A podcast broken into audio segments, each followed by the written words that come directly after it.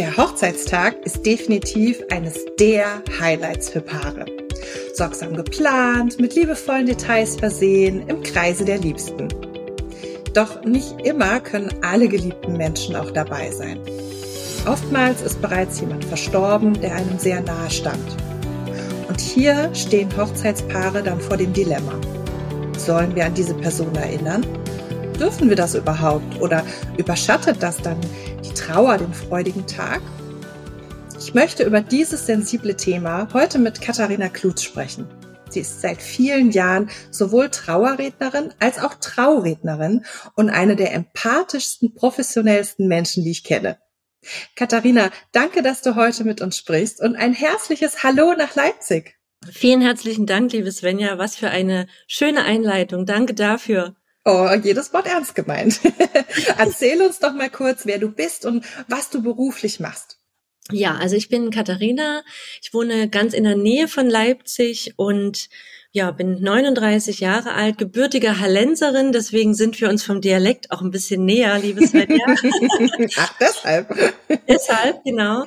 Und ich arbeite seit 14 Jahren als Hochzeitsrednerin und seit circa sieben, acht Jahren zusätzlich noch als Trauerrednerin und bin eigentlich in der Hochzeitsbranche so ein bisschen groß geworden, im, also nicht groß geworden im Sinne von der Karriere, sondern erwachsen geworden, denn ich habe 16 Jahre lang Brautmoden verkauft und das heißt, ich stand natürlich irgendwie immer mit einem Fuß so in der Hochzeitstür und so hat sich das dann ergeben.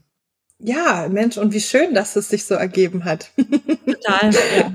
Aber heute wollen wir ja über diese andere Seite ein bisschen sprechen. Und der Tod ist ja oftmals echt so ein Tabuthema. Und wenn wir an Hochzeiten denken und so ein bisschen an die Einleitung, hm, sag mal, wie siehst du das? Darf man in der Zeremonie an verstorbene Herzensmenschen erinnern? Hm.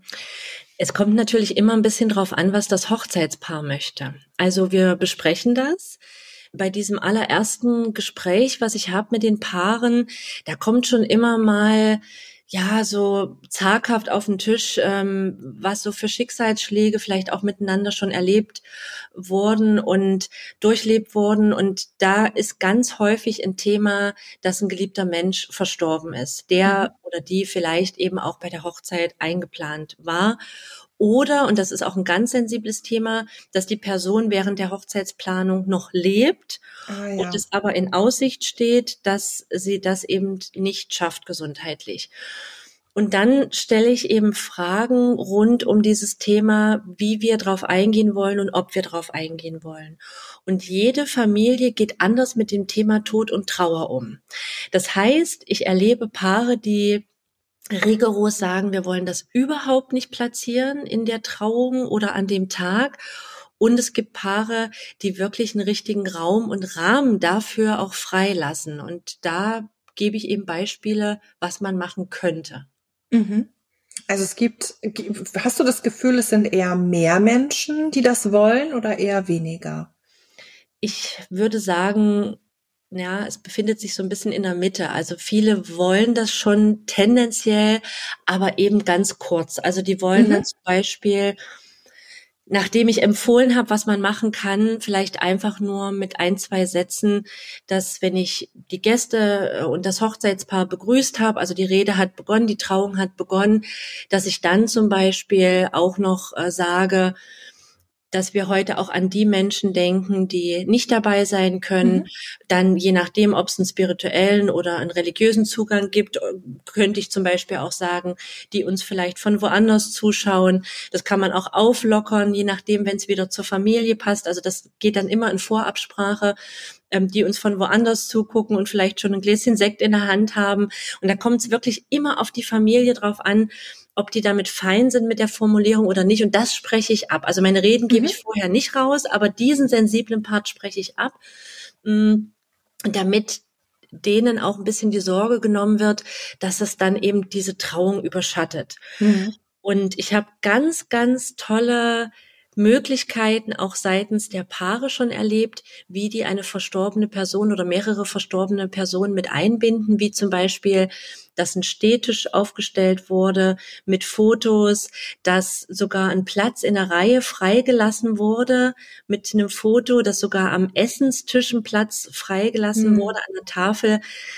Und das war was, was mich auch tief berührt hat das machen aber die allerwenigsten. Denen ist das dann zu viel, zu nah. Die haben dann Sorge, dass die das übermannt. Mhm, das kann ich auch gut nachvollziehen. Ne? Also es ist ja gerade Tod und Trauer ist so individuell, wie man damit umgeht und ähm, ja, wie einen das vielleicht auch äh, loslässt oder auch nicht. Ne? Und ich hätte dich jetzt auch nach Ideen gefragt. Ist ja schön, wenn deine deine Paare quasi auch schon ähm, mit Ideen kommen. Hast du denn vielleicht noch so ein paar Tipps oder ähm, ja so ein paar Anregungen ähm, für Kleinigkeiten, wie man äh, Menschen einbinden könnte? Mhm. Also ich kann mal eine Geschichte erzählen, die ich wirklich sehr, sehr, sehr berührend finde. Ich hatte mein Hochzeitspaar, das ist viele Jahre her die kannten sich schon aus Schulzeiten, aus Jugendzeiten, dann haben die sich aus den Augen verloren und in dieser Zeit hatte er eine Partnerin, äh, langjährig auch, die haben sich verlobt, die standen kurz vor der Hochzeit und dann hat sie sich das Leben genommen. Oh. Und äh, in dieser Zeit der Trauer hat er seine Jugendfreundin sozusagen wieder getroffen, die ähm, sind diese Trauer gemeinsam durchlaufen und aus dieser Nähe wurde Liebe. Und die sind dann zusammengekommen und haben dann auch Hochzeitspläne geschmiedet und ich durfte die Rede halten. Und da war es zum Beispiel so, dass es ihr, also der Jugendliebe, ein ganz großes Bedürfnis war, die die Ex-Verlobte sozusagen mit einzubeziehen. Also das hatte so viel Größe, das kann ich gar nicht anders sagen.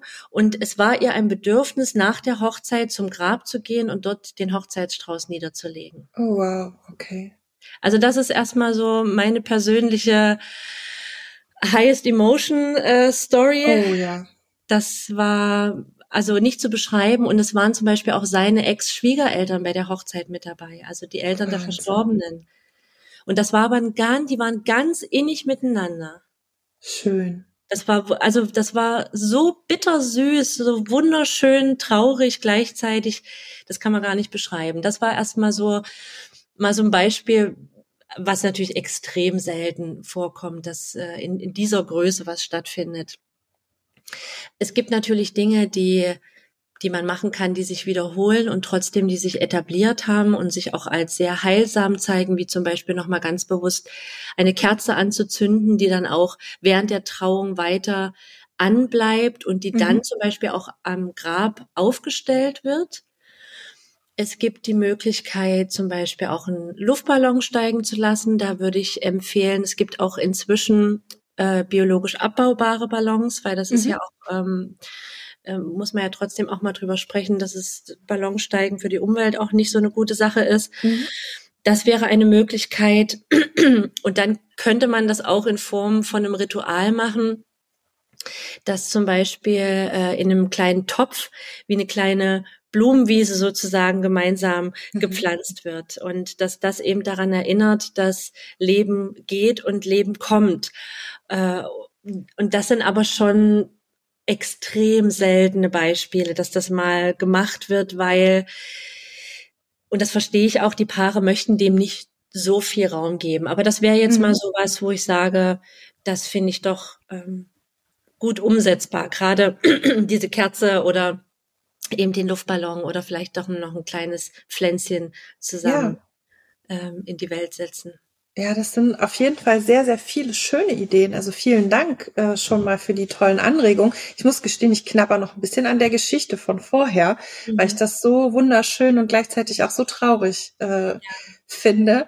Aber ja. äh, das, das äh, trifft so ein bisschen gut auch die Überleitung, denn ähm, wenn einen die Gefühle dann doch mal übermannen, ähm, würde ich gerne mal von dir erfahren, ob du vielleicht noch einen Rat hast, so aus deiner Arbeit auch als Trauerrednerin.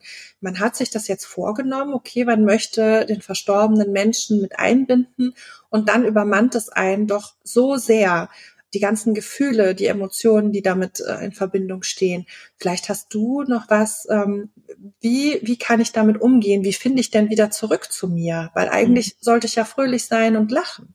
Mhm. Tatsächlich ist das was, was ich äh, auch meinen angehenden Redner und Rednerinnen rate, wenn die mich fragen, was ist, wenn ich auf einer Trauerfeier stehe und plötzlich übermannt mich das selber. Das ist ja im Grunde mhm. das, dasselbe. Ähm, die Gefühle sind da und wollen eigentlich durchlebt werden. Es geht aber in dem Moment nicht, aus welchen Gründen auch immer. Und dann äh, sage ich zum Beispiel, dass die sich mit dem Fingernagel des Zeigefingers richtig doll selber mal in den Daumen kneifen sollen. Das lenkt das Gehirn in dem Moment um. Okay. Ja, also die, da werden dann natürlich andere ähm, andere Punkte im Gehirn angesprochen. In dem Fall ein Schmerzpunkt, der erstmal, der das umlenkt. Ja. ja weil der Körper ist ja drauf äh, drauf geeicht, dass erstmal also Schmerz und Gefahr sozusagen mhm. auch äh, ferngehalten wird. Und das funktioniert tatsächlich bei vielen auch ganz gut. Das könnte vielleicht so ein Notfalltipp sein, dass man sich selber mal so ein bisschen doller zwickt, um da rauszukommen. Und dann glaube ich, wenn man gerade bei einer Trauung vielleicht doch mal eine Sekunde Platz lässt, äh, um das gewähren zu lassen, das kann auch schon helfen. Und wenn es gar nicht geht, dann hoffe ich, dass man eine gute Rednerin oder einen guten Redner dort vorne stehen hat, der dann vielleicht interveniert mit einem Lied, mhm. bestenfalls, was jetzt nicht nochmal auf die Tränendrüse mhm. drückt, vielleicht jetzt nicht noch das Ave Maria oder das Halleluja oder ein Lied, was man vielleicht noch mit der Person sehr verbindet. Aber selbst wenn und selbst wenn man dann diese drei Minuten mal vielleicht auch intensiv weint, erfahrungsgemäß wissen wir ja alle, danach ist es besser. Mhm, stimmt. Erstmal rauslassen auch, ne? Ja, ja. Aber wenn es nicht raus soll, dann sich ruhig mal selber ein bisschen doller kneifen. so als absoluten Notfalltipp. genau, genau, ja. Und meistens reicht das schon, wenn man in dem Moment seinen Partner, seine Partnerin anguckt, hm. sich da aufgefangen fühlt, gesehen fühlt, wenn man einen guten Redner, eine gute Rednerin vorn stehen hat, die man dann anguckt und die auch diesen Blick mithält und signalisiert, ich verstehe dich, ich sehe das gerade mhm. und es wird alles gut. Ja, das ist, äh, da merkt man einfach, wie viel Erfahrung du da auch hast, ne? Dass du, du hast schon sehr viel erlebt in der Hinsicht, ne? Mhm, Sowohl ja. in, äh, bei der Trauer als auch bei der Trauung. Und ja. manchmal kommt es eben auch zusammen, ne? Ja, total. Gibt es denn irgendwas aus diesem Erfahrungsschatz, wo du absolut nicht dazu raten würdest, bei der Einbindung von Verstorbenen bei Hochzeiten? Fällt dir da irgendwas ein, wo du sagst, so, nee, das würde ich definitiv nicht machen? Ja, das, ich würde definitiv nichts machen, was dem Paar widerstrebt oder was Familienwunden aufreißt. Ich bin mhm. zwar sehr dafür, dass Familienwunden und Traumata äh, aufgearbeitet wird, aber vielleicht nicht in der Dreiviertelstunde der Trauung. Mhm. Und es gibt Paare, die machen zu viel, was sich so gehört oder was die anderen wollen. Und wenn dann zum Beispiel die Mutter des Bräutigams, die Mutter der Braut oder wer auch immer möchte, dass wir jetzt Person XY erwähnen und das Hochzeitspaar will das aber eigentlich nicht, dann würde ich die immer unterstützen dabei und sagen, lasst uns was anderes finden, womit ihr euch wohler fühlt. Mhm. Aber ansonsten alles, was, äh, was sich das Paar aussucht und womit die fein sind und was nicht den den Rahmen sprengt, wo ich keine Sorge habe, dass das vielleicht irgendwie nach hinten losgeht. Da gab es zumindest noch nichts, wo ich von abgeraten habe. Mhm. Aber das sind ja auch schon mal wieder wertvolle Tipps. Also ich fasse mal nochmal zusammen. Alles, was das Brautpaar möchte, geht eigentlich immer. Man sollte nur darauf achten, dass es vielleicht keine Wunden aufreißt, auch bei anderen, ne, die anwesend sind und dass es da nicht einfach zu viel ähm, Raum gibt Vielleicht für mhm. spätere Streitereien auch, ne? Kann mhm. ja auch passieren. ja, ja, ja. Hochzeiten und Beerdigungen sind auch eine, ähm, eine typische Bühne für eben genau das. Ja, genau. Ist hoch emotional. Beides darf man nicht vergessen. Ja. Beides auf seine Art.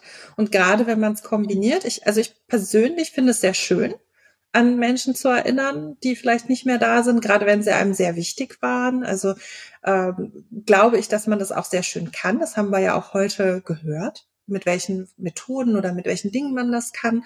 Ähm, aber ich glaube eben auch, dass man schauen sollte, dass es das nicht völlig überschattet. Und ähm, mhm. wenn man dann jemanden an der Seite hat, der einen da gut berät und der das gut versteht, auch beide Seiten vielleicht gut versteht, wie zum Beispiel jetzt du, ne, Katharina, dann glaube ich, dass man da auch einen sehr, sehr guten Weg kommen kann.